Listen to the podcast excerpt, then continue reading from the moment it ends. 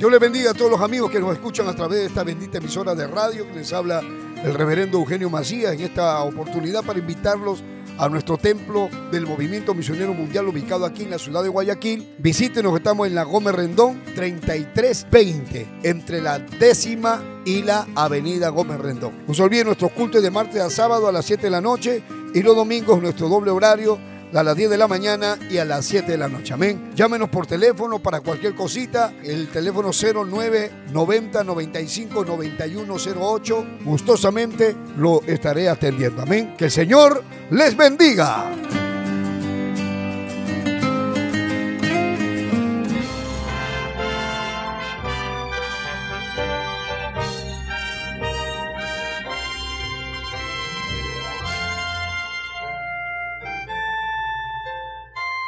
Camino a la verdad. Anunciando el Evangelio de Cristo en estos últimos tiempos. Impartiendo la sana doctrina en medio de la apostasía. Rescatando a personas del alcoholismo, drogadicción y las pandillas. Sanando los enfermos. Restituyendo hogares. Devolviendo la felicidad a miles de familias. A través del poder de la palabra de Dios en la voz del reverendo Eugenio Macías Corbacho de la Iglesia Cristiana, Movimiento Misionero Mundial. Vuelva a sonreír y encontrar el camino a la salvación. Camino a la verdad. Vamos al Evangelio según San Mateo capítulo 16 de nuevo. Vamos a leer la palabra de Dios en el libro en el versículo 13 en adelante, con la bendición del Padre, del Hijo y del Espíritu Santo. Amén. Dice la palabra del Señor, viniendo Jesús a la región de Cesarea de Filipo, preguntó a sus discípulos diciendo, ¿quién dicen los hombres que es el Hijo del Hombre? Ellos dijeron, uno Juan el Bautista, otros Elías y otros Jeremías y algún, o alguno de los profetas. Él les dijo, ¿y vosotros quién decís que soy yo? Respondiendo a Simón Pedro le dijo, tú eres el Cristo, el Hijo del Dios viviente. Entonces le respondió Jesús, bienaventurado eres Simón, hijo de Jonás, porque no te lo reveló carne ni sangre, sino mi Padre que está en los cielos. Y yo también te digo que tú eres Pedro, y sobre esta roca edificaré mi iglesia, y las puertas del Hades no prevalecerán contra ella.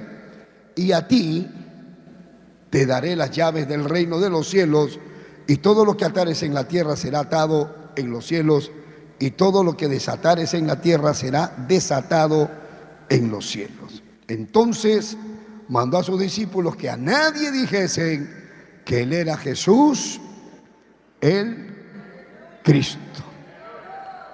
Dijo, no le digan a nadie que yo soy Jesús, el Cristo.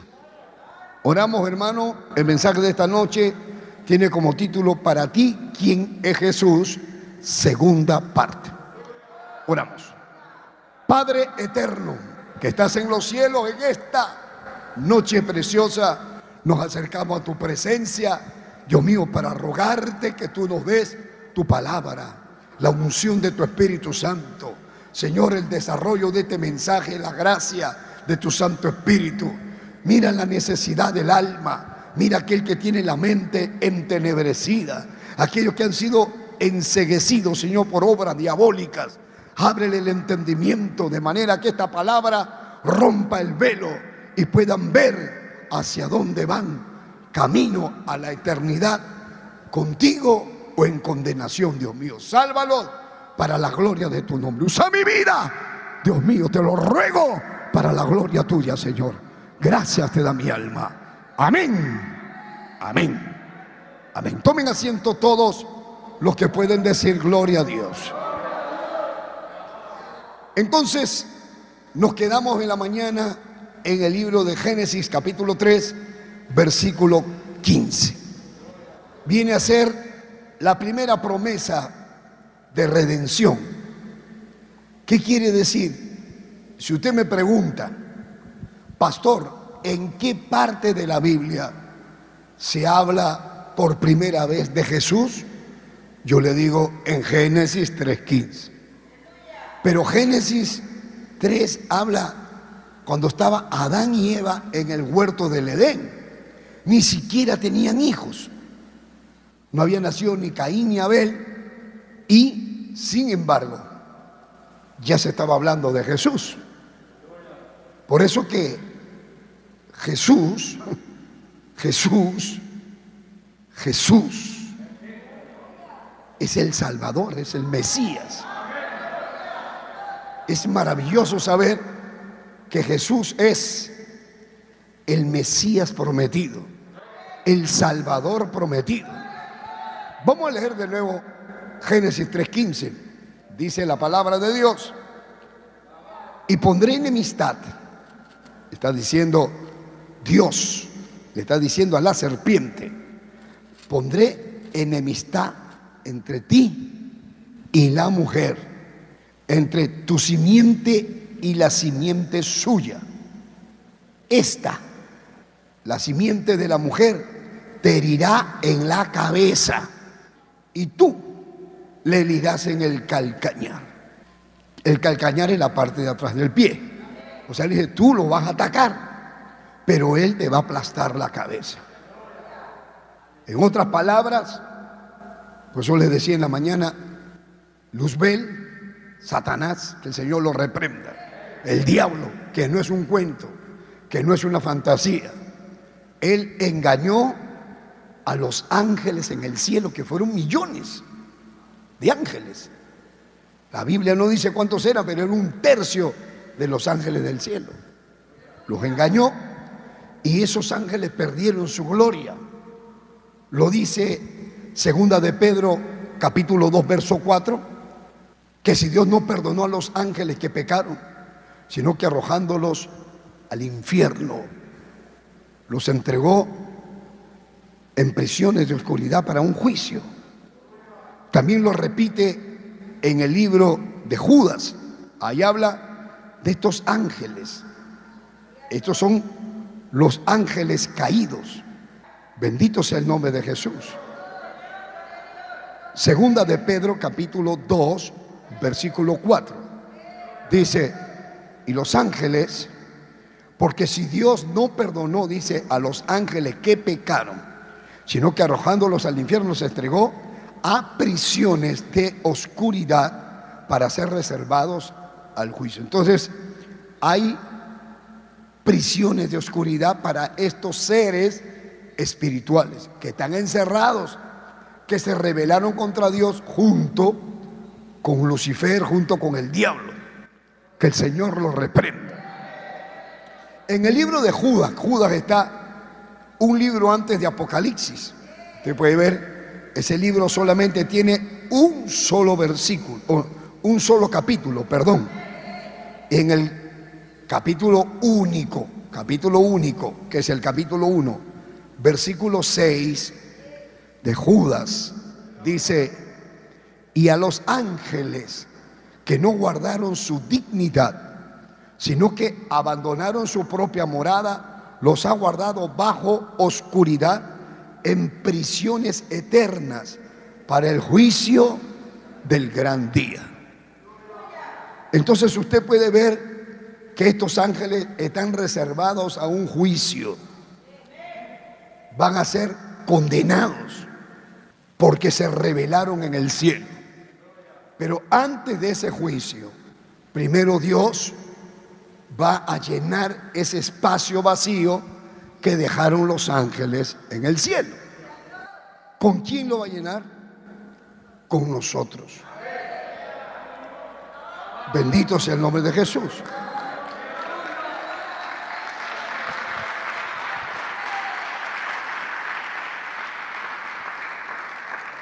Entonces, este cuerpo tiene un espíritu, tiene alma. Eso es lo eterno. Esta carne, esta carne es temporal. Usted se da cuenta. Usted ahora tiene cinco años, después tiene diez. De repente ya es joven, ya tiene 20 y ya se siente con toda la fuerza y abre el ojo y lo cierra, llegó a 30. Y si hay algo que, es más rápido que la luz es la, el tiempo, hermano. El tiempo se va tan rápido. Cuando menos se da cuenta ya no tiene pelo. O se llena la cabeza de canas. Las que tenían un cuerpo hermoso se le comienza a caer la, la barriga, se le cae la pierna, se le cae, se le va, se van desarmando, hermano.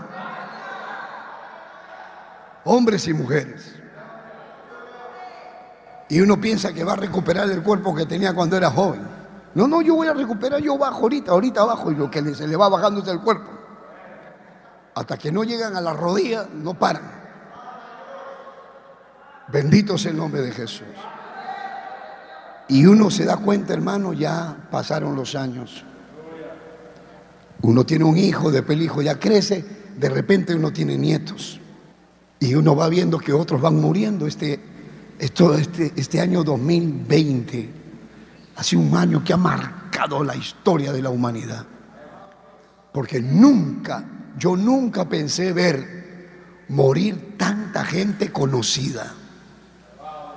Pero una lista, hermano. Amigos. Yo conozco mucha gente, por supuesto, es una bendición para mí. Y ver que hayan muerto tantos familiares y amigos. Si nosotros no tuviéramos la esperanza de la vida eterna, ¿cómo estaríamos ahora? Yo no le tengo miedo si la muerte me llegara. Yo me voy al cielo en el nombre del Señor.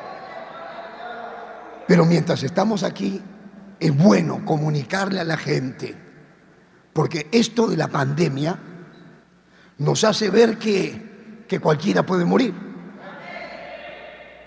Cualquiera.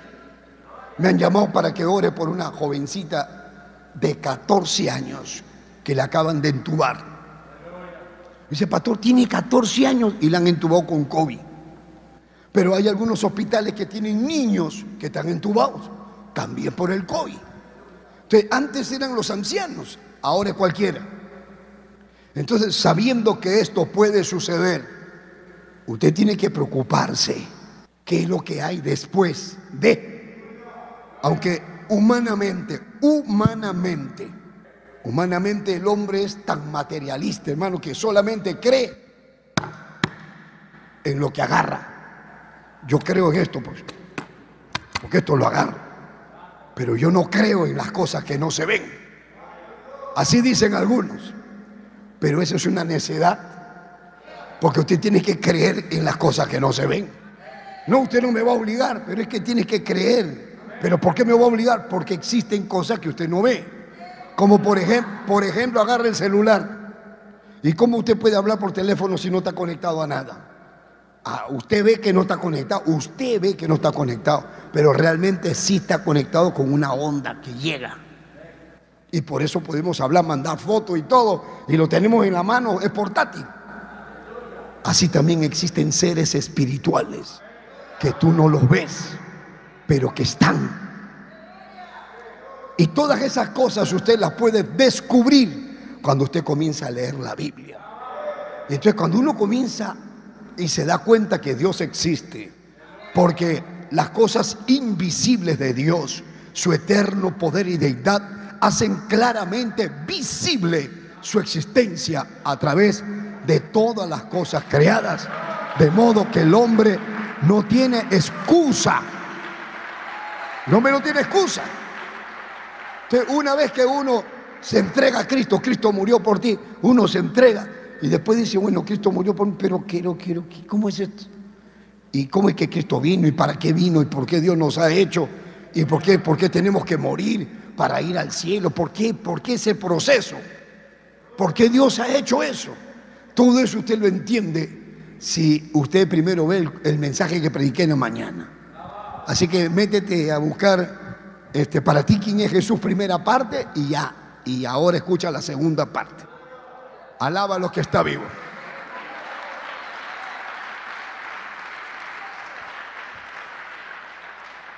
Entonces, llegamos al punto en que Dios promete un Salvador. Entonces, Dios es un Dios de planes. Dios no hace cosas así a que, ay, ahora se me ha ocurrido hacer esto. No, no, Dios, Dios tiene todo un plan. Un plan por generaciones y por años. Entonces Dios, dentro de sus planes, estaba mandar un Salvador. Pero ¿cómo lo mandaba? No iba a nacer así de repente. Entonces Dios primero iba a formar una nación. Y de esa nación iba a venir ese Salvador. Entonces, ¿cómo comienza Dios? Comienza, no vamos a hablar, porque si hablamos del Génesis y hablamos, hermano, de cómo es que la gente comenzó a llenar la tierra y todo eso, me voy a demorar. Vamos a hablar directamente al plan y al propósito de Dios para que venga Jesús a la humanidad. Entonces, llegamos a Génesis capítulo 12. Vamos a Génesis capítulo 12 y entonces Dios le promete a Abraham que iba a ser de él una nación. Versículo 1 dice, Génesis 12.1 dice, pero Jehová había dicho a Abraham, ¿qué le dijo a Abraham? Vete de tu tierra y de tu parentela y de la casa de tu padre a la tierra que te mostraré. Vete de tu tierra de tu parentela. Y le dice, y haré de ti una nación grande. De ti. De ti va a salir una nación. Imagínese que, que Dios le diga a usted, yo voy a hacer de ti una nación. Y todavía le dice, una nación grande. Le dice, y te bendeciré y engrandeceré tu nombre y serás bendición. Bendeciré a los que te bendijeren y maldeciré a los que te maldijeren. Y serán benditas en ti. O sea, de ti va a salir la bendición a todas las familias de la tierra a todas las familias del planeta Tierra. Serán benditos. Entonces Dios le promete a Abraham que iba a ser una nación. ¿Para qué? ¿Para qué iba a ser esa nación? Porque de esa nación, esa nación iba a ser diferente a, la, las demás naciones. Porque ya se habían multiplicado a la gente y toda la gente se inclinaba. Porque acuérdense de que Satanás estaba aquí en la tierra y los demonios también. Entonces estos demonios y estos ángeles caídos junto con el diablo han llevado a la gente a la idolatría, a, odiarse, a pelear, a matar, a que la gente aborrezca la vida, a que odie, hermano, a Dios sin conocerlo. Y entonces hay un diablo suelto.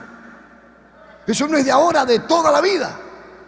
Caín mató a su hermano Abel porque el diablo le dijo, mátalo a tu hermano. O sea, en todo momento donde una persona ha actuado con esa violencia y la generación de Noé, que se volvieron malos, malos, malos, tan malos, tan malos que Dios dice, me lamento de haber hecho al hombre, porque su corazón está de continuo solamente a hacer lo malo. Y así hay gente hasta el día de hoy hay gente que desde que se despiertan están pensando cómo robar, cómo vender droga, cómo masturbarse. ¿Qué, qué, trampa voy a hacer ahora? ¿Qué engaño voy a hacer? Hay gente mala por todas partes. Y ellos todo el día están pensando en lo malo. Así hay en el tiempo de Noé. La gente era recontra super mala. Y entonces, de toda esa generación, siempre había alguien que en medio de los malos se mantenía obedeciendo a Dios, obedeciendo a Dios, obedeciendo a Dios.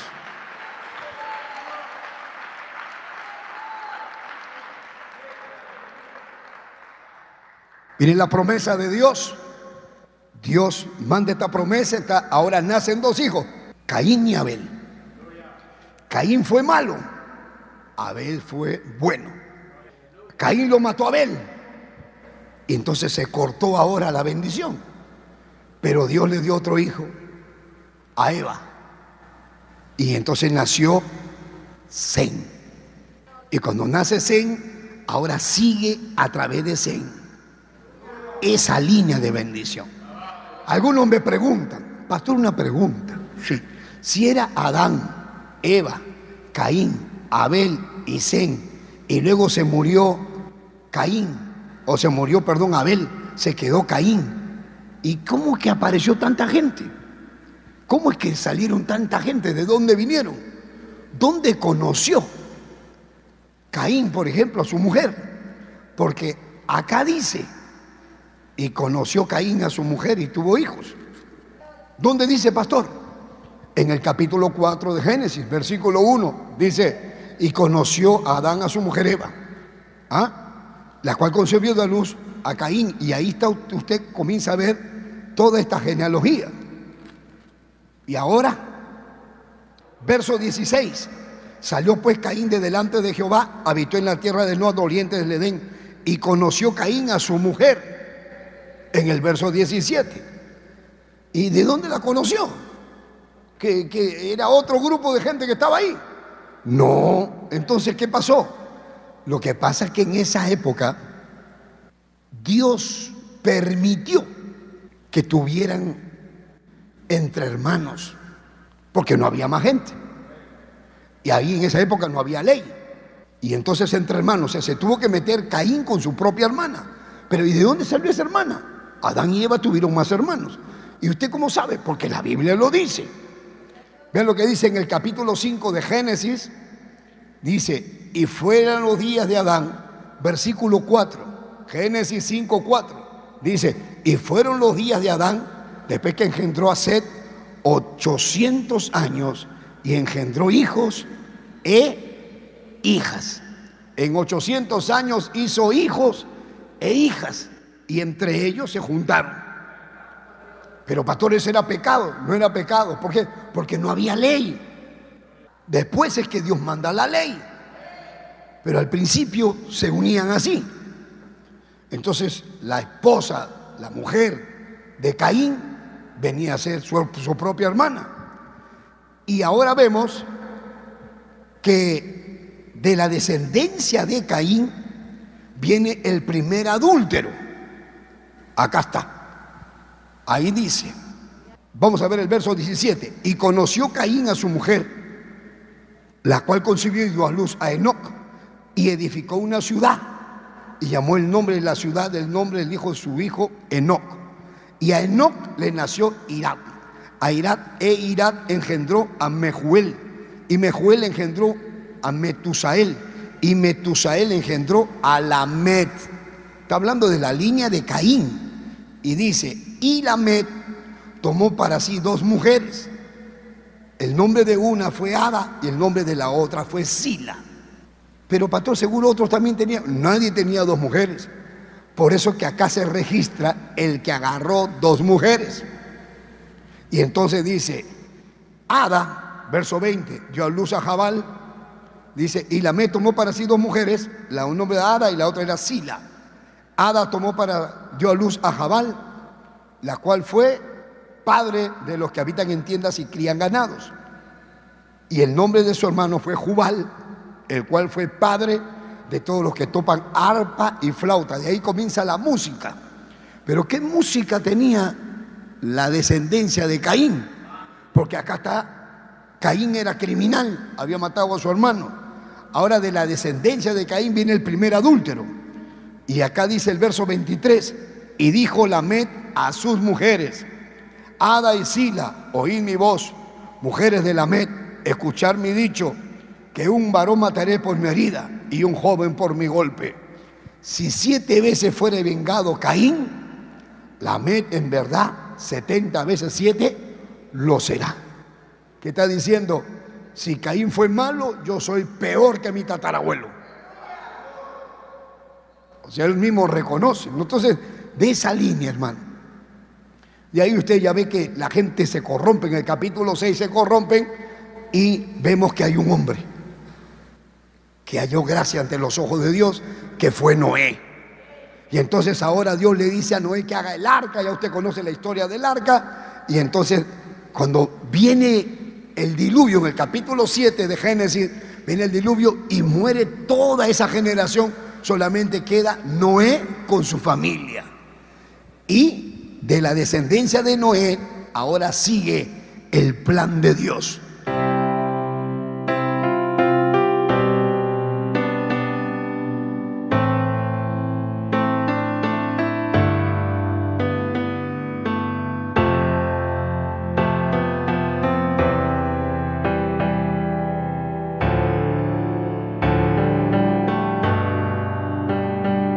Padre que estás en los cielos, en esta hora me acerco a tu presencia en este culto misionero.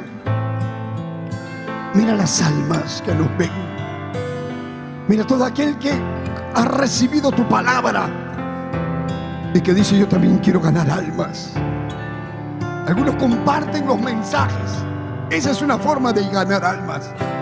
Otros contribuyen y mandan dinero, ofrendas, para que la palabra siga siendo predicada, para poner más iglesias, comprar más sillas. De muchas maneras uno puede servir a Dios.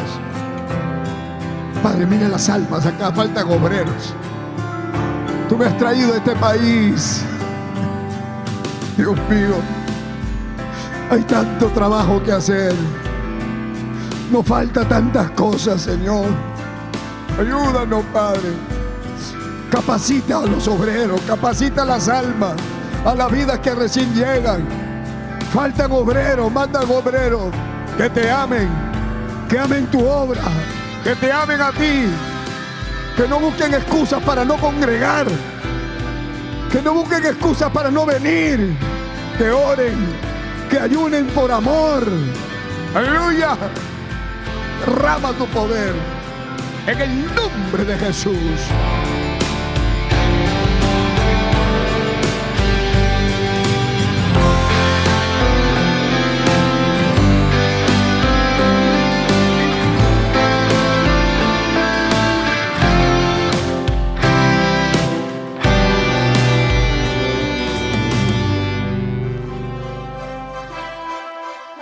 Esperando que el mensaje de Dios haya sido de bendición a su vida, usted queda cordialmente invitado a nuestros cultos. Visite la iglesia del Movimiento Misionero Mundial. Si no está establecido en su país o ciudad, visite una iglesia donde le prediquen la sana doctrina. Vuélvanos a sintonizar por esta misma emisora y a esta misma hora. En Camino a la Verdad. Hasta entonces.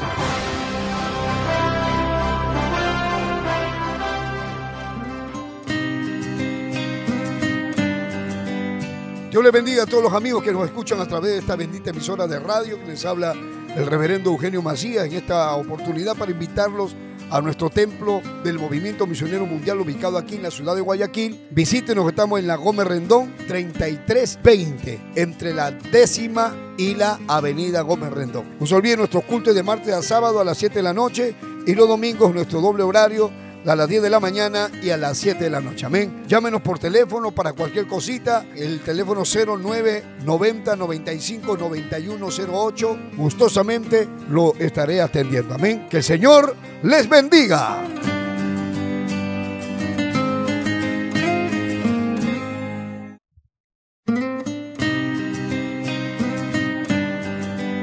Dios les bendiga a todos los amigos que nos escuchan a través de esta bendita emisora de radio que les habla el reverendo Eugenio Macías en esta oportunidad para invitarlos a nuestro templo del Movimiento Misionero Mundial ubicado aquí en la ciudad de Guayaquil. Visítenos, estamos en la Gómez Rendón 3320 entre la décima y la avenida Gómez Rendón. No se olviden nuestros cultos de martes a sábado a las 7 de la noche y los domingos nuestro doble horario a las 10 de la mañana y a las 7 de la noche. Amén. Llámenos por teléfono para cualquier cosita. El teléfono 09 90 95 91 08. Gustosamente lo estaré atendiendo. Amén. Que el Señor les bendiga.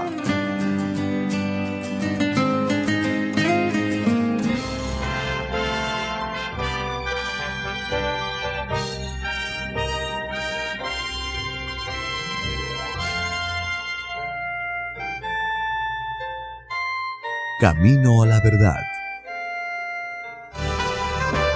Anunciando el Evangelio de Cristo en estos últimos tiempos.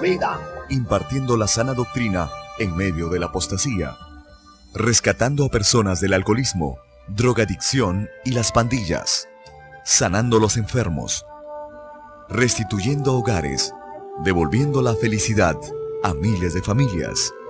A través del poder de la palabra de Dios en la voz del reverendo Eugenio Macías Corbacho de la Iglesia Cristiana, Movimiento Misionero Mundial. Vuelva a sonreír y encontrar el camino a la salvación. Camino a la verdad.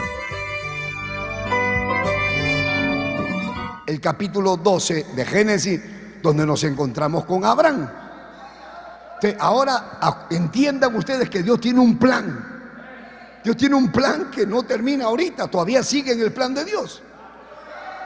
El plan de Dios era primero hacer una nación y que de esa nación iba a salir la bendición para todas las familias de la tierra. Entonces viene primeramente el trato de Dios con un hombre. Dios trató primero con Abraham. Y Dios habló a Abraham, le dijo a Abraham, y Dios quería hacer una nación con él. Y Abraham, hermano, se mantuvo fiel, fiel, fiel, fiel, fiel, fiel, fiel. Y pasaron los años y los años y los años. Y ya su mujer ya se hizo vieja. Y ya no podía tener hijos. Y Abraham dijo, ¿y qué pasó? Se olvidó Dios de mi promesa. ¿Y ahora qué voy a hacer? Entonces ahora Hubo un problema con, con otras naciones de por ahí, aún con la gente de Sodoma, que se llevaron a Lot. Y entonces Abraham fue y atacó y recuperó a su sobrino con toda la gente porque Dios lo había bendecido a Abraham. Lo bendijo, vamos a decir, económicamente, pero le, no tenía hijo. Y habían pasado años. Entonces ahora que viene el problema con esos reyes que él se había levantado y que había ido a atacarlos, ahora él regresa asustado.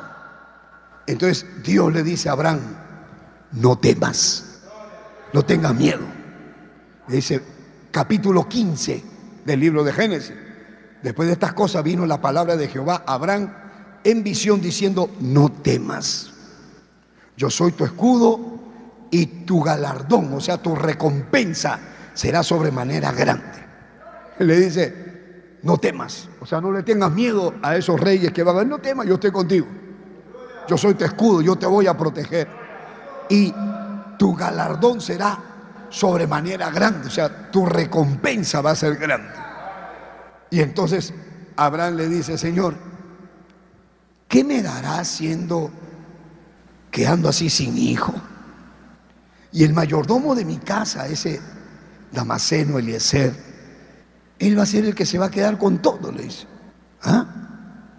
Ese Damaseno Eliezer. Porque dijo, yo no tengo hijo, ¿a quién le voy a dejar todas mis, mis cosas? Se las dejaré al mayordomo. Dijo también Abraham, versículo 3, le dice, mira, que no me ha dado prole, he aquí que será mi heredero un esclavo, nacido en mi casa. Luego vino a él palabra de Jehová diciendo, no te heredará ese, este no te va a heredar, sino un hijo tuyo será el que te heredará. Y lo llevó afuera y le dijo, mira ahora los cielos, cuenta las estrellas, dice el verso 5, si la puedes contar. Y le dijo, así será tu descendencia. ¿Ya? Y entonces ahora viene y le dice que Abraham creyó y le fue contado por justicia. Entonces ahora Dios le da a conocer a Abraham algo que iba a pasar en el futuro. Le dice, yo voy a hacer una nación contigo. Y te voy a hablar algo que tú no sabes de tu nación. Y entonces le cuenta, Dios le cuenta a Abraham. Ni siquiera tenía un hijo, pero ya Dios le iba a decir lo que iba a hacer a futuro. Y le dice, mira, escúchame Abraham. Versículo 13 de Génesis 15 le dice, ten por cierto que tu descendencia morará en tierra ajena y será esclava allí y será oprimida 400 años. Mire, no había nacido José, todavía no estaba el imperio egipcio y ya Dios sabía que el pueblo, la familia de, de, de, Abraham se iban a ir, iban a estar esclavos ahí 400 años, hasta Dios le había puesto el tiempo. Es para que sepa que Dios tiene sus tiempos. Y el tiempo de Dios es único. El tiempo de Dios es perfecto. Y si hay algo que nosotros no soportamos a veces, es esperar el tiempo de Dios. Somos tentados a qué? A adelantarnos a los tiempos de Dios. Pero Dios siempre te dice, espérate. Mi tiempo es perfecto. Espérate. Hermano Dios, de su omnisciencia, le está diciendo a Abraham lo que va a hacer. Acuérdense que todo esto lo está haciendo Dios porque tiene que traer un Salvador que ya lo había prometido. O sea, ese es el propósito.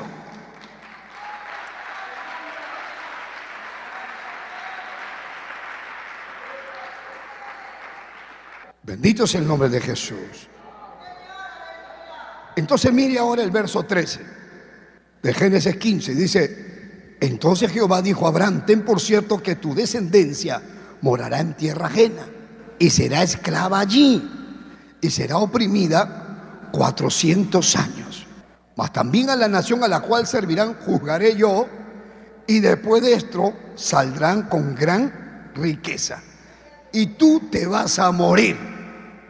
Le dice el verso 15, y tú vendrás a tus padres en paz y será sepultado en buena vejez. Será sepultado en buena vejez.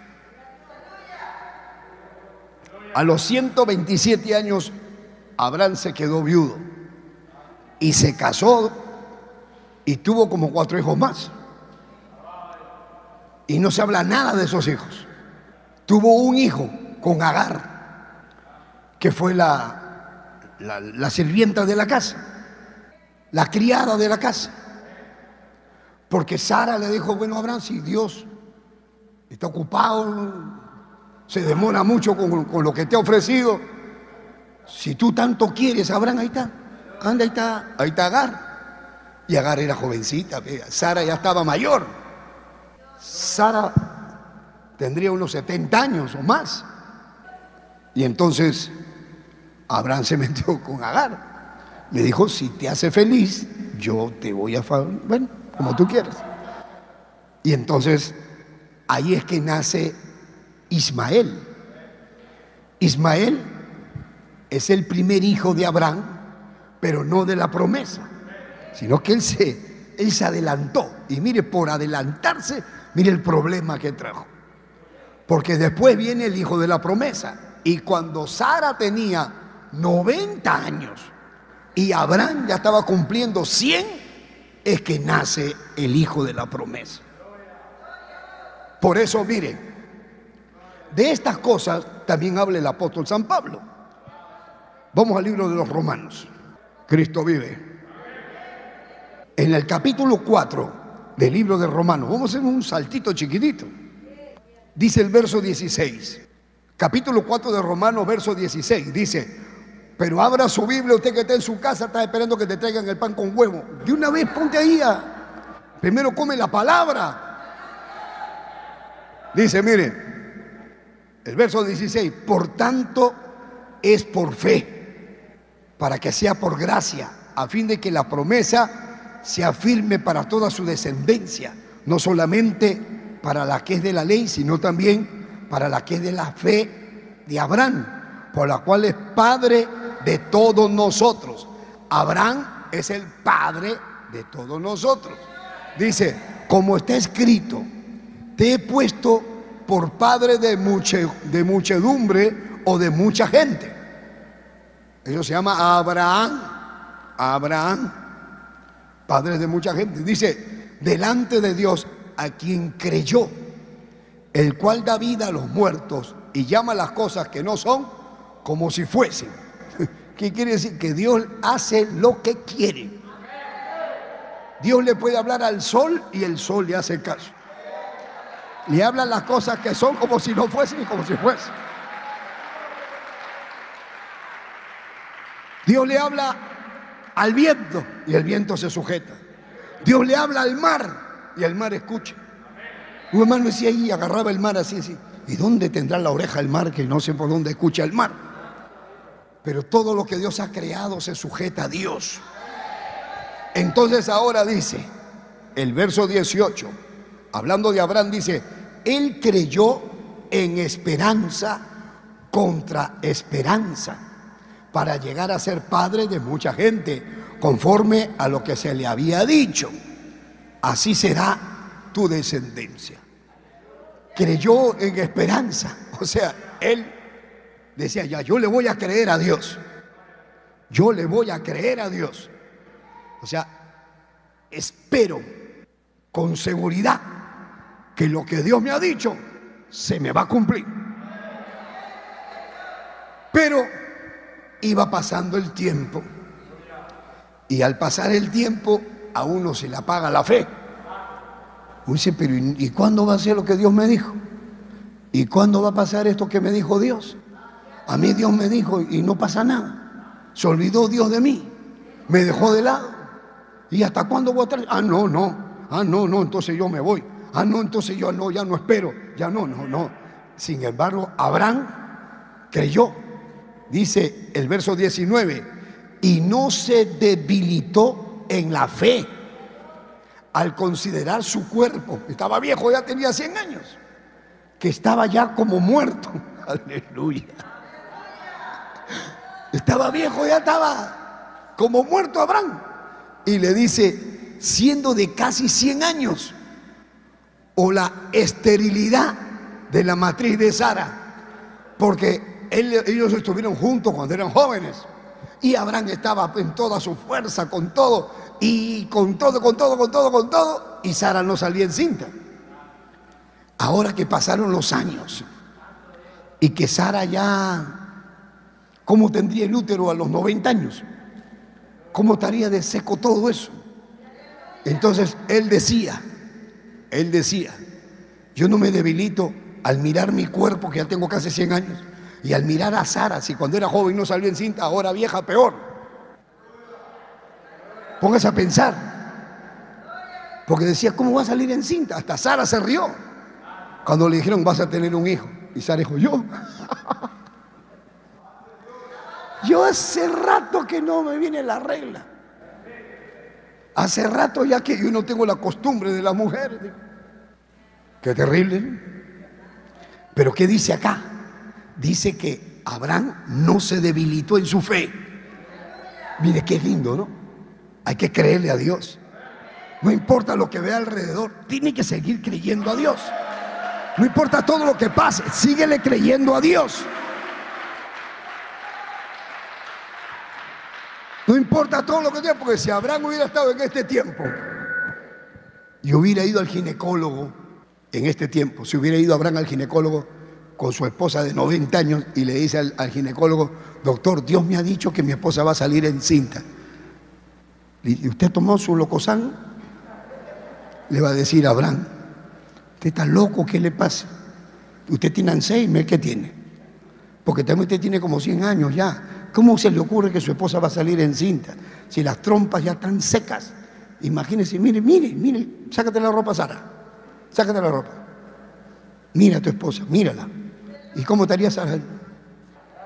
¿Cómo estaría el cuerpo de Sara? Si acá dice, él dice, acá dice San Pablo, dice, y no se debilitó en fe al considerar su cuerpo que estaba ya como muerto. El cuerpo de Abraham. Y tenía 100 años. Dice, siendo de casi 100 años. Y su esposa tenía 10 años menos. Tenía 90. Y encima era estéril. O sea, si él le hubiera ido al médico, le hubieran dado una metralleta de palabras de ciencia para debilitarlo en su fe. Pero Abraham decía, no me importa lo que me digan. Si Dios me ha dicho que voy a tener un hijo y que ese hijo va a ser como la estrella del cielo, hermano, yo creo.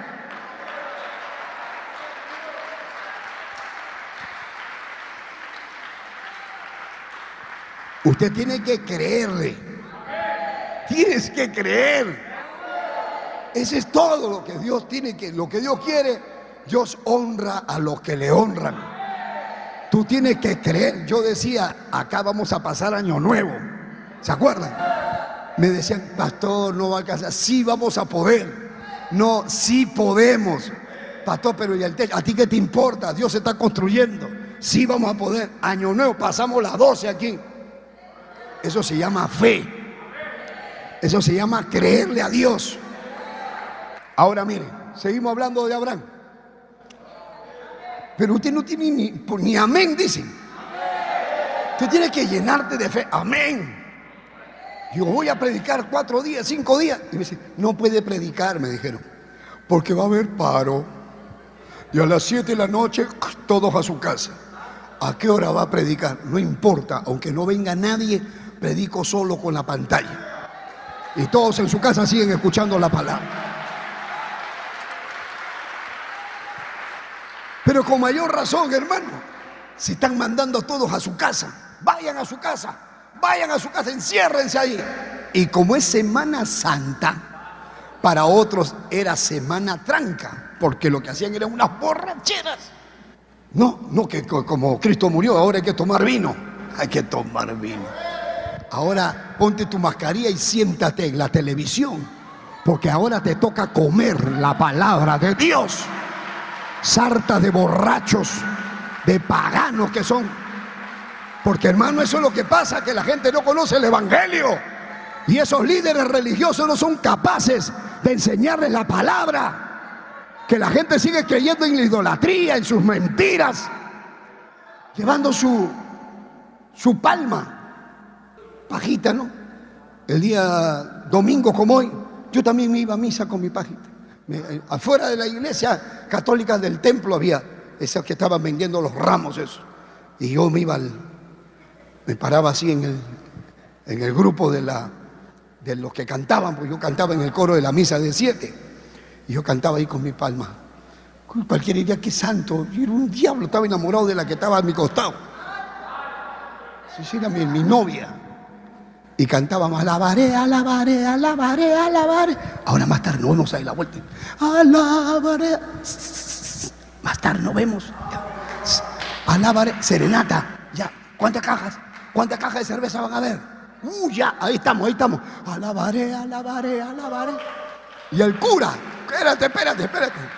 Y el cura era gay. El cura, el cura se ponía su sotana y caminaba como una campanita. Tilín, tilín, tilín, tilín. Y el que tocaba la guitarra era su, su novio del cura. Bueno, ese era, ese era el ambiente donde yo, donde yo estaba ahí en esa época, porque no conocíamos el Evangelio. Nos daba la risa, nos daba risa que el cura sea homosexual, que el que tocaba la guitarra era el marido del cura, que el otro, todo el mundo, ja, todo era pura risa. Y terminábamos de cantar y después nos íbamos a tomar, después nos íbamos a bailar y a fornicar. Después regresamos a la iglesia a seguir cantando y en Semana Santa a emborracharnos con vino y a irnos a la playa y los que fumamos marihuana se fumaban marihuana y nadie nos decía nada que estábamos mal. Nosotros creíamos que así era nuestra religión, pero era una religión muerta, pagana. Nunca nos hablaron la verdad, pensábamos que estábamos en la verdad, pero estábamos en la mentira hasta que vino la palabra de verdad, hasta que vino el Evangelio. Y cuando vino el Evangelio se nos rompió la venda de los ojos y dijimos, ahora me doy cuenta que estaba perdido, que iba camino al infierno. ¿Qué hubiera pasado si me hubiera muerto en esa época, hermano? Bendito sea Dios. Por eso ahora tengo fe. Diga, yo tengo fe. Tengo fe. Como Abraham. Seguimos leyendo el verso 19. Romanos 4:19 dice, y no se debilitó en la fe al considerar su cuerpo que estaba ya como muerto, siendo de casi 100 años, o la esterilidad o de la matriz de Sara. Y luego dice, tampoco dudó ¿ah? por incredulidad de la promesa de Dios, sino que se fortaleció en fe, dando gloria a Dios. ¿Cómo fortaleció la fe? Dando gloria a Dios. Se fortalecía en fe. Dice, no dudó. Él no dudaba. Se fortaleció en la fe. Cuando el diablo te venga a meter cosas a la cabeza para quitarte de los planes de Dios, de los planes que ya Dios te dijo. Porque aquí hay un punto. Dios le habló a Abraham. Hermano, no le habló un compadre, no le habló un amigo, no le habló nada. Fue Dios. Y cuando Dios dice algo, así es. Así será, aleluya.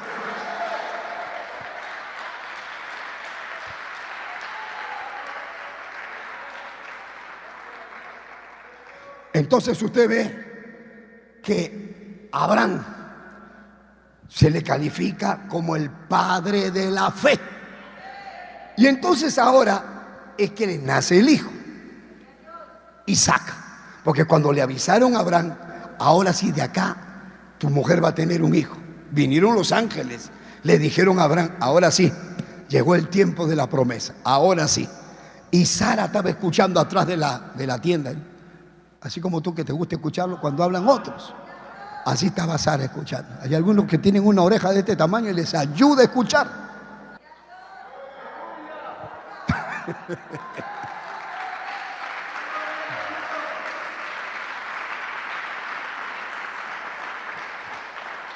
Y Sara estaba escuchando.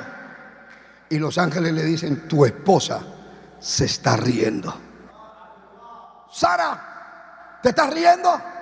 No. Dice que voy a tener un hijo, hijo. Si estoy toda seca, todo seco. ¿Qué voy a tener hijo yo? ¿Cómo? Tu mujer se está riendo. Sara, ¿te estás riendo? Tu mujer se está riendo. Así que el hijo que va a nacer se va a llamar Isaac. ¿Y por qué se llama Isaac? Porque Isaac quiere decir el que da risa. Por eso se le pusieron Isaac, porque es el que da risa. Ahora viene Isaac. Ya no está Abraham. Ahora viene Isaac. Y ahora Isaac tiene otro hijo. Y le nacen dos. Jacob y Esaú. Ahora, el plan de Dios era con Jacob, no, era con Esaú el mayor, pero el, mayor vendió su primogenitura y la abrazó Esaú, la abrazó Jacob, perdón. Y Jacob significa usurpador, pero se queda con la primogenitura y se roba la bendición que se la da Isaac, que se había quedado ciego, y ahora el plan de Dios sigue con Jacob. Y acuérdense que tenía que formarse una nación. Ahora Jacob tuvo doce hijos. Habló de los varones, con cuatro mujeres. Tuvo una, tuvo otra y tuvo otra y tuvo otra. Lea, Raquel, etc. Y entonces tuvo hijo con uno, hijo con otro, hijo con otro. Y esos doce hijos formaron doce familias. Le cambió Dios el nombre de Jacob, que era usurpador, ya no te llamarás Jacob, ahora te vas a llamar Israel. Israel, hasta donde yo sabía, significa príncipe de Jehová. Y entonces Jacob tuvo sus hijos, tuvieron hijos, se formaron como doce familias. Esas doce familias fueron doce tribus, porque ya fueron más grandes.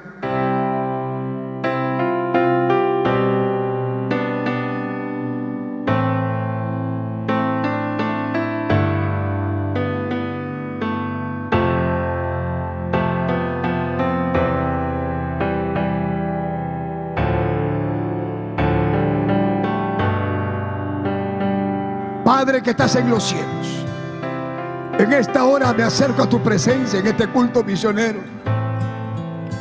Mira las almas que nos ven.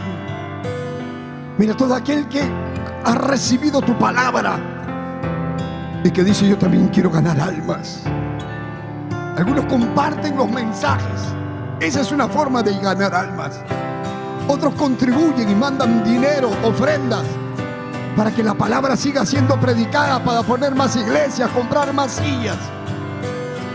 De muchas maneras uno puede servir a Dios. Padre, mira las almas, acá faltan obreros. Tú me has traído a este país.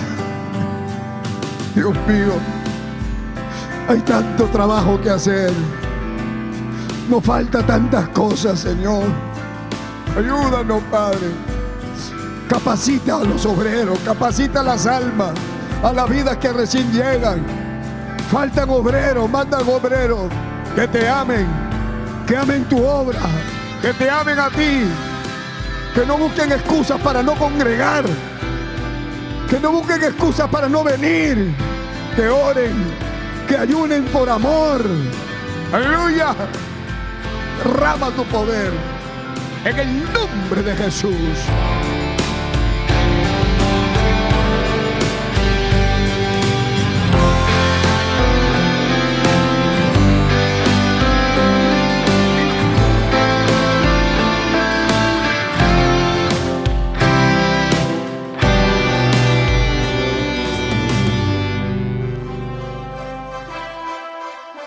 Esperando que el mensaje de Dios haya sido de bendición a su vida, usted queda cordialmente invitado a nuestros cultos. Visite la iglesia del Movimiento Misionero Mundial. Si no está establecido en su país o ciudad, visite una iglesia donde le prediquen la sana doctrina. Vuélvanos a sintonizar por esta misma emisora y a esta misma hora. En Camino a la Verdad. Hasta entonces.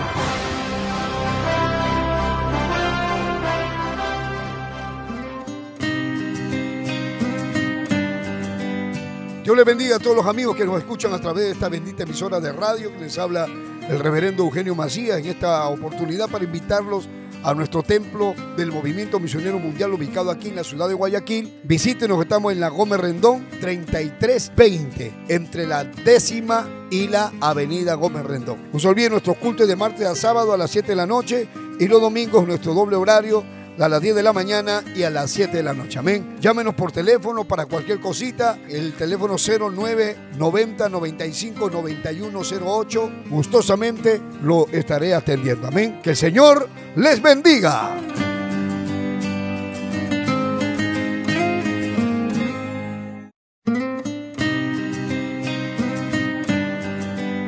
Dios les bendiga a todos los amigos que nos escuchan a través de esta bendita emisora de radio que les habla el reverendo Eugenio Macías en esta oportunidad para invitarlos a nuestro templo del Movimiento Misionero Mundial ubicado aquí en la ciudad de Guayaquil. Visítenos, estamos en la Gómez Rendón 3320, entre la décima y la avenida Gómez Rendón. No se olviden nuestros cultos de martes a sábado a las 7 de la noche y los domingos nuestro doble horario a las 10 de la mañana y a las 7 de la noche. Amén. Llámenos por teléfono para cualquier cosita. El teléfono 09 90 95 9108. Gustosamente lo estaré atendiendo. Amén. Que el Señor les bendiga.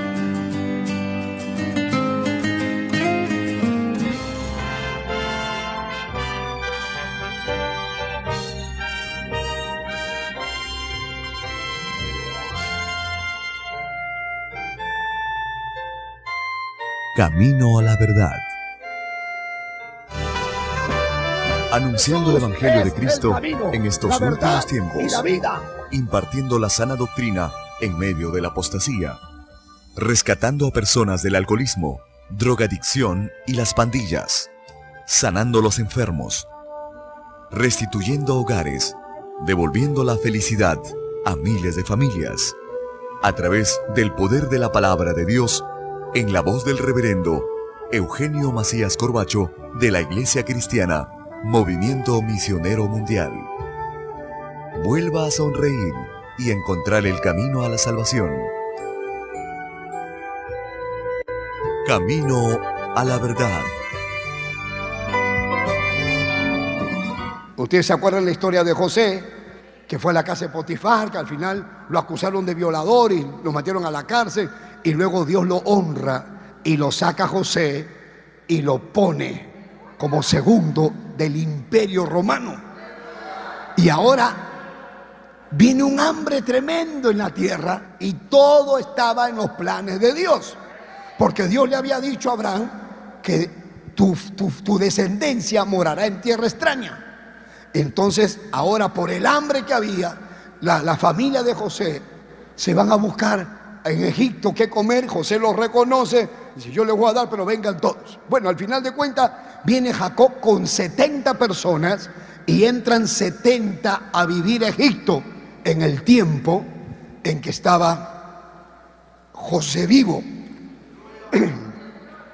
Y pasan las generaciones, las generaciones las generaciones y llegamos al capítulo 1 del libro de Éxodo. ¿Estamos ahí, no?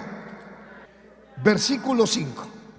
Vamos a ver, Éxodo capítulo 1 dice, estos son los nombres de los hijos de Israel que entraron en Egipto con Jacob. Cada uno entró con su familia. Ahora están los nombres de los hijos de Jacob.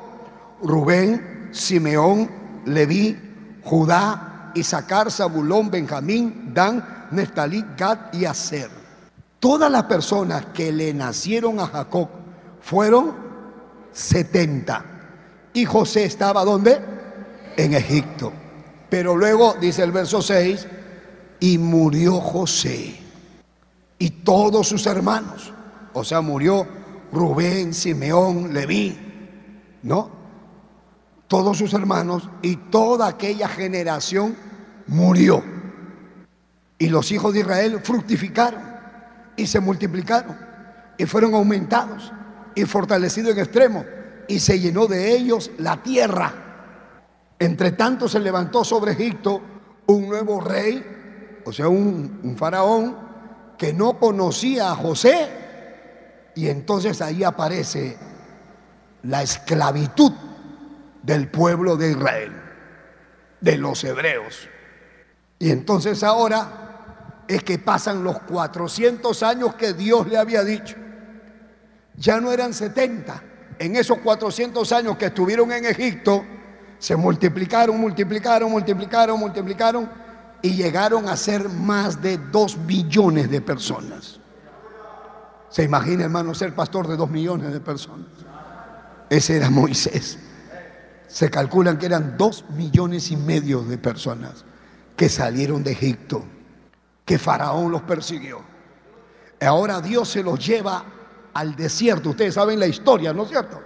Que cruzan el mar rojo, que se abre el mar y Moisés se los lleva al desierto y en el desierto Dios los forma como una nación. Porque solamente ellos eran los descendientes de Jacob los descendientes de Israel. Eran un solo pueblo. Y ahora ahí, ahí, en, en el desierto, Dios los forma a todos. dice, ahora ustedes van a ser una nación diferente a las demás. Entonces vamos. En el capítulo 7 del libro de Deuteronomio. Ahora mírenme, ellos salen y ahora ellos iban camino a la tierra prometida, pero ya los había organizado en el desierto y les da la ley. ¿En dónde le da la ley? Frente al monte, frente al monte Sinaí. Y ese monte humeaba.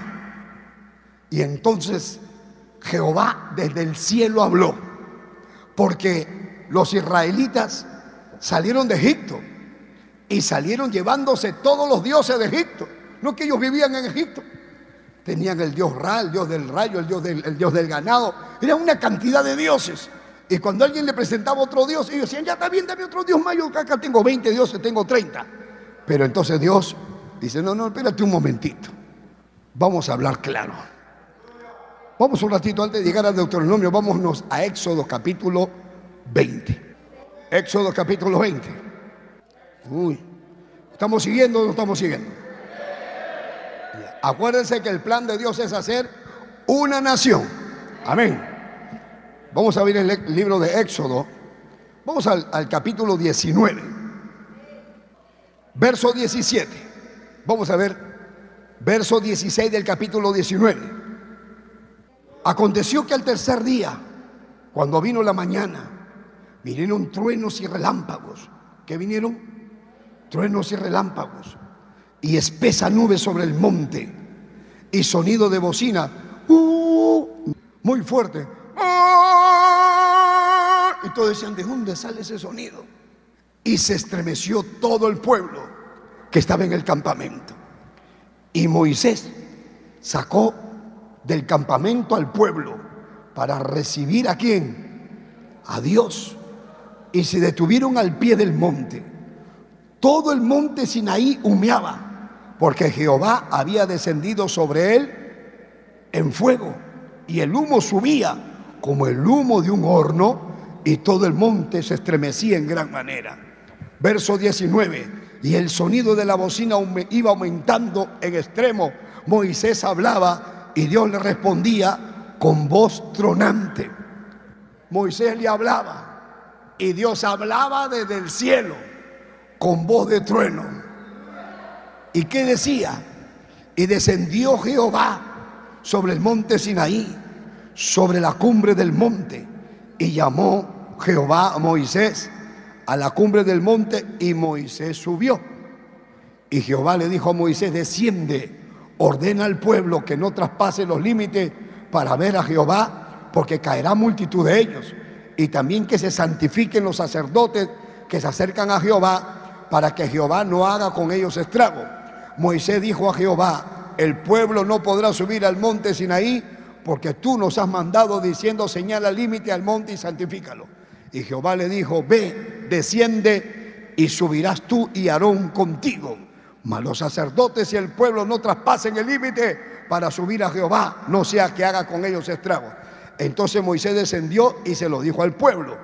Capítulo 20 dice, y habló Dios todas estas palabras diciendo, ¿quién habló? ¿De dónde? Desde el cielo. ¿Han escuchado el trueno alguna vez? Dios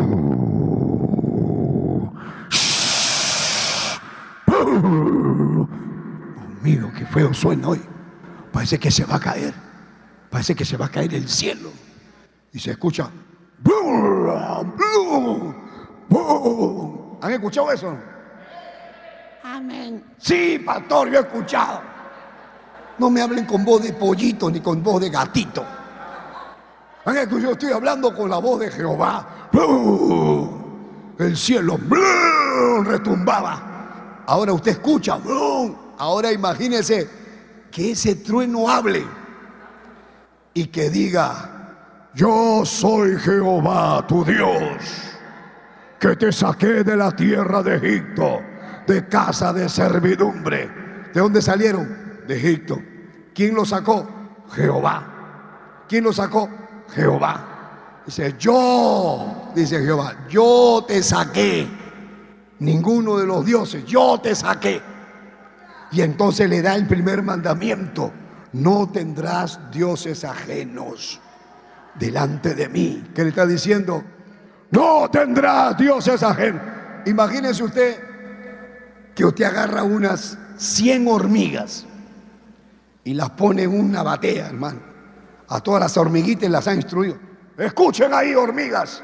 Y están todas las hormiguitas chiquitas adentro de una batea.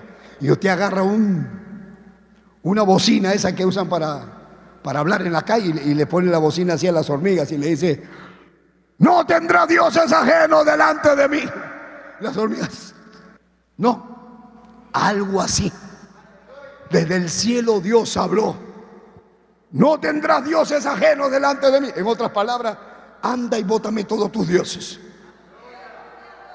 Porque yo soy Jehová. Yo soy fuerte, dice Jehová. No necesitas otro Dios. Yo soy Jehová fuerte. Dice, yo soy fuerte soy celoso. ¿Ah? No tendrás dioses ajenos delante de mí. No te harás imagen ni ninguna semejanza de lo que está arriba en el cielo, ni abajo en la tierra, ni debajo de las aguas, ni debajo de la tierra. No te inclinarás a ella, ni las honrarás, porque yo soy Jehová tu Dios, soy fuerte y soy celoso. Una mujer celosa le dice al marido, no quiero que mires a nadie, no quiero que coquetees con nadie, solamente mírame a mí. Y hay hombres que le dicen a la mujer, no quiero que te juegues con nadie. No quiero que estés coqueteando con nadie, te, ahorco, ya sabes. Mírame a mí nomás, mírame. Y hay un en el mundo, en el mundo, van a fiestas. Y la mujer entra a ver si hay alguna más bonita que ella. Si hay una más bonita, vámonos, vámonos, vamos, vamos, no me gusta esta fiesta, vamos, vamos. Porque dice, ahora va a entrar y va a estar mirando a la que está ahí. No, no, vamos, vamos, vamos celosas, enferma de los celos.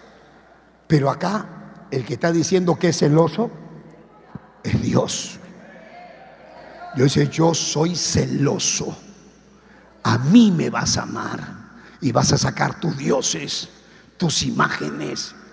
Rompe tu virgencita, tu corazón de Jesús, tu imagen del Señor de los milagros que lo tienes en tu casa, que ese no es Dios, ni tampoco es Cristo. Esa es una imagen que la dibujó un hombre y que Dios no está de acuerdo con eso. Perdóname que te diga la verdad. Y es hora que rompas con la idolatría. No es que te pares a defender tu religión. No puedes ser cristiano sin Biblia. Tú no puedes romper los mandamientos que Dios ha dejado. No te harás imagen de semejanza de ninguna de lo que hay arriba en el cielo, ni de Dios, de nada ni de hombre, ni de animal, ni de nada. Entonces esa palabra, y luego le dice, no matarás. No, y le dice los diez mandamientos, no cometerás adulterio. Y ellos se asustaron. Luego le dicen a Moisés, verso 18, todo el pueblo observaba el estruendo y los relámpagos y el sonido de bocina y el monte que humeaba. Y viéndolo el pueblo, temblaron y se pusieron de lejos. Pastor, ¿y las otras naciones no eran así? No, las otras no eran así. Las otras naciones pecaban, borrachos y todo. Dios separó su pueblo. ¿Y por qué, pastor? Porque de ese pueblo tenía que venir la promesa, el Salvador. El Mesías prometido tenía que venir de un pueblo que tenían que vivir para Dios. Mire este pueblo cómo se puso. Dice el verso 19. Y dijeron a Moisés, Moisés, estoy leyendo 20, 19, Éxodo 20, 19. Le dijeron a Moisés, Moisés, habla tú con nosotros y nosotros oiremos pero que no hable Dios ya con nosotros para que no muramos. Digo, dile a Dios que ya no vuelva a hablar Moisés. Mejor que Dios te diga a ti y tú nos dices a nosotros y nosotros vamos a obedecer. ¿Sí o no, pueblo? Sí, sí, sí, vamos a obedecer. Que no hable Dios, que no hable Dios.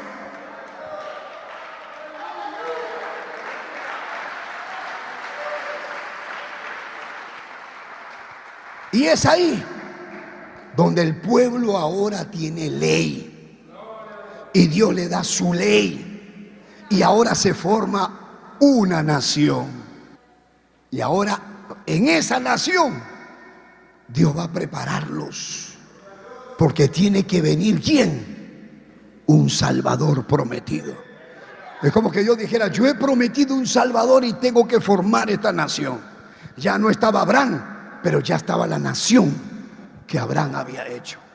Que Abraham, que Dios había hecho, hermanos, de la descendencia de Abraham. Ahora Dios tenía que darle un territorio. Y entonces le dice, ya bueno, te voy a dar. Le dice a Abraham, mira, toda esta tierra, la tierra prometida. Pastor, ¿y eso es verdad? ¿Cómo no va a ser verdad? Ahí está la nación de Israel hasta ahorita. Pregúntele a Israel su historia. Esta es la historia de Israel. Pastor, pero ¿y, cómo es lo, otro? Lo otro la seguimos, la seguimos el martes. Porque ahora, ahora Dios comienza a tratar, mire, primero trató con un hombre. ¿Cómo se llamó ese hombre? Voy a hacer preguntas para ver si me han entendido. Primero Dios trató con quién? Con un hombre, con Abraham. Luego trató con una familia, con la familia de Abraham. Y luego trató con una nación, con un pueblo. Y ahora a ese pueblo le da la ley, le da los diez mandamientos y le da la ley ceremonial. ¿Cómo tenían ellos que hacer para agradar a Dios? Y ahora ese pueblo tenía que ser santo. Y le dice, ahora sí vamos al, al libro de Deuteronomio capítulo 7. Deuteronomio capítulo 7. Le dice el verso 1. Cuando Jehová tu Dios te haya introducido en la tierra en la cual entrarás para tomarla y hayas echado de delante de ti a las naciones, al Eteba, al Jerjeseo, al Amorreo, al Cananeo, al Fereceo, al Ebeo, al Jebuseo. O sea, todos los feos tenían que salir de ahí. Todos. ¿Por qué? Porque Dios les estaba dando esa tierra. Y a todos ellos tenían que votarlo. Uy, pero eso me parece una injusticia. No, no, no.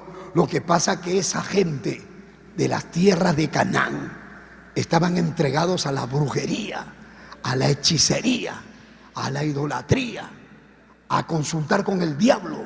En una tierra, de ahí viene la, la esencia del ocultismo. ¿Y cómo sabe usted? Porque acá lo dice. En el capítulo 18 dice, mire, el verso 9. Cuando entres a la tierra que Jehová tu Dios te da, o sea, la tierra prometida, no aprenderás a hacer según las abominaciones de aquellas naciones.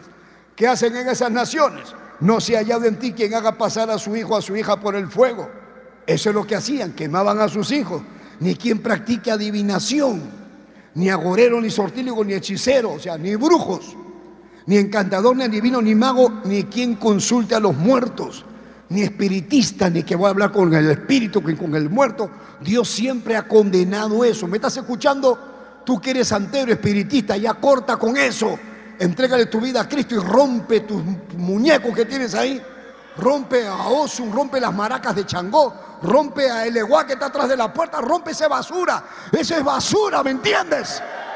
Te trae maldición a la casa, te enferma, hay pleito, hay desgracia, no hay gozo, no hay paz. Solo Cristo da paz y felicidad. Ahora mire, alaba lo que está vivo.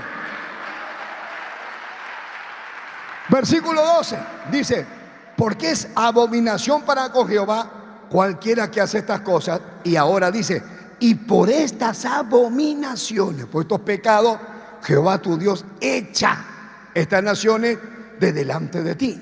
Perfecto serás delante de Jehová tu Dios. Aquí le dice al pueblo de Israel. ¿Saben por qué los estoy votando? Porque están dedicados a la brujería, a la hechicería, al pacto satánico, a los sacrificios humanos. Por eso los estoy votando, para que ustedes entren y tomen la tierra prometida. Pero cuando ustedes entren a tomar la tierra prometida, dice el capítulo 7 de Deuteronomio, versículo 2, dice, y Jehová te haya entregado delante de ti y las hayas derrotado, dice, las destruirás del todo y no harás con ellas alianza, ni tendrás con ellas misericordia, ni emparentarás con ellas, no tendrás, no darás a tu hija ni a su hijo, ni tomarás a su hija para tu hijo, o sea, no vas a unirte con ese pueblo, no harás yugo desigual. Dios siempre ha condenado el yugo desigual. No te vas a juntar la cristiana con el mundano. La cristiana, la aleluya con la mundana. No es que buena gente, no es que es bien sana, ya yo la voy a traer a la iglesia. No, no, no hará yugo desigual. ¿Pero por qué? Dice el verso 4. Porque desviará a tu hijo en pos de mí y servirán a dioses ajenos. Y el furor de Jehová se encenderá sobre vosotros y te destruirá pronto. Mas así habéis de hacer con ellos. Sus altares destruiréis quebraréis sus estatuas, sus imágenes, destruiréis sus imágenes de acera, de sus vírgenes que hay ahí, quemaréis sus esculturas en el fuego. Dice, pero ¿por qué? Dice, porque tú eres pueblo santo para Jehová tu Dios. Jehová tu Dios te ha escogido para ser un pueblo especial más que todos los pueblos que están sobre la tierra. Entonces usted se da cuenta como Dios dice, ustedes no son iguales que los demás. Y también Dios te dice a ti, tú no eres igual que los demás. Tú eres pueblo de Dios. Tú eres nación santa. Tú eres diferente. Tú no eres como los mundanos. Tú eres diferente. El pueblo de Israel era diferente. Ahora la iglesia tiene que ser un pueblo santo. Igualito. Sorry, hermano. Puede ponerse de pie en el nombre del Señor. Póngase de pie rápido, levante su mano al cielo. Usted que está en su casa, dígale, Señor, gracias por tu palabra. Estoy conociendo, estoy aprendiendo. Estoy pasando por encima, hermano. Usted tiene que darse cuenta como Dios sus planes los lleva adelante. Sus planes los lleva adelante. Sus planes los lleva adelante. Nunca dice Dios una cosa para decir, ah, me olvidé. Dios cumple su promesa. Levanta tu mano donde estás. Arregla tus cosas con Dios. Dile, Señor, gracias. Tu palabra me da vida. Tu palabra me da fe. Gracias por tu palabra. Dígale, gracias. Dime algo y esperaré. Lo que tú me digas, yo haré. Pongo mi vida en tus manos. Entrégale a Cristo tu vida. Entienda bien, tu existencia no es casualidad. Aunque tu mamá y tu papá no pensaron, no dijeron, vamos a hacer a tal. No, no, no. Tu papá y tu mamá no programaron tu existencia, aunque algunos sí. Pero los planes están en Dios. El plan es de Dios. Tú estás sufriendo ahora porque estás fuera de los planes de Dios. Te sientes sola, te sientes solo. Dentro de los planes de Dios está tu vida. Si tú estás en los planes de Dios y estás sufriendo, es porque Dios ha venido tratando contigo. Así como trató con José. A José lo tuvo que pasar hasta por él por la cárcel, lo acusaron de violador, pero todo era para que se completaran los sueños que Dios le había dado a José. Al final se cumplieron, porque Dios siempre cumple su promesa. Hoy estás aquí. Solo levanta tu mano y dile, Señor, gracias por tu palabra. Gracias por tu presencia. Señor, usa mi vida. Yo me arrepiento ahora. He vivido a mi manera. He hecho las cosas que a mí me parecía que estaban bien, pero me he equivocado. Ahora te pido que limpies mi alma con la sangre que derramó Jesucristo, tu Hijo, en la cruz del Calvario. Dame tu paz, dame tu presencia. En el nombre de Jesús, Dios mío. Toma mi vida, cámbiame, transfórmame para la gloria de tu nombre.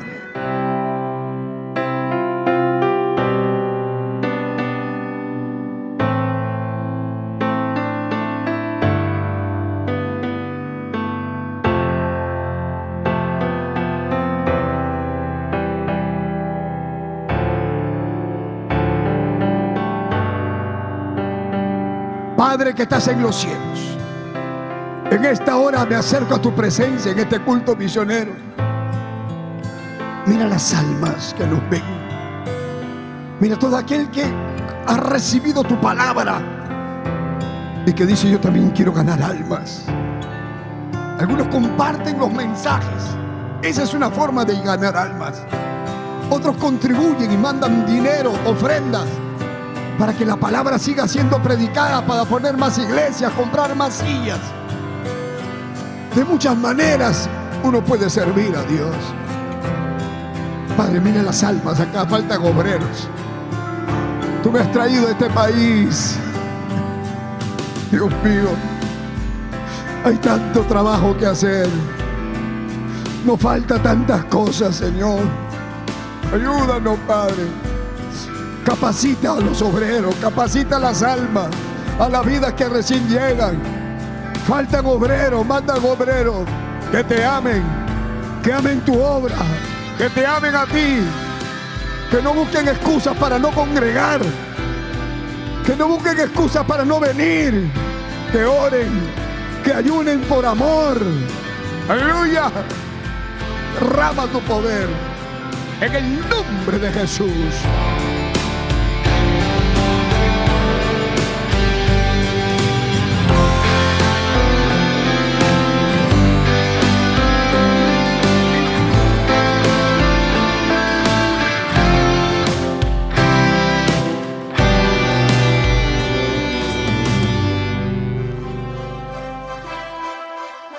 Esperando que el mensaje de Dios haya sido de bendición a su vida, usted queda cordialmente invitado a nuestros cultos.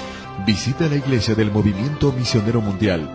Si no está establecido en su país o ciudad, visite una iglesia donde le prediquen la sana doctrina. Vuélvanos a sintonizar por esta misma emisora y a esta misma hora. En Camino a la Verdad. Hasta entonces.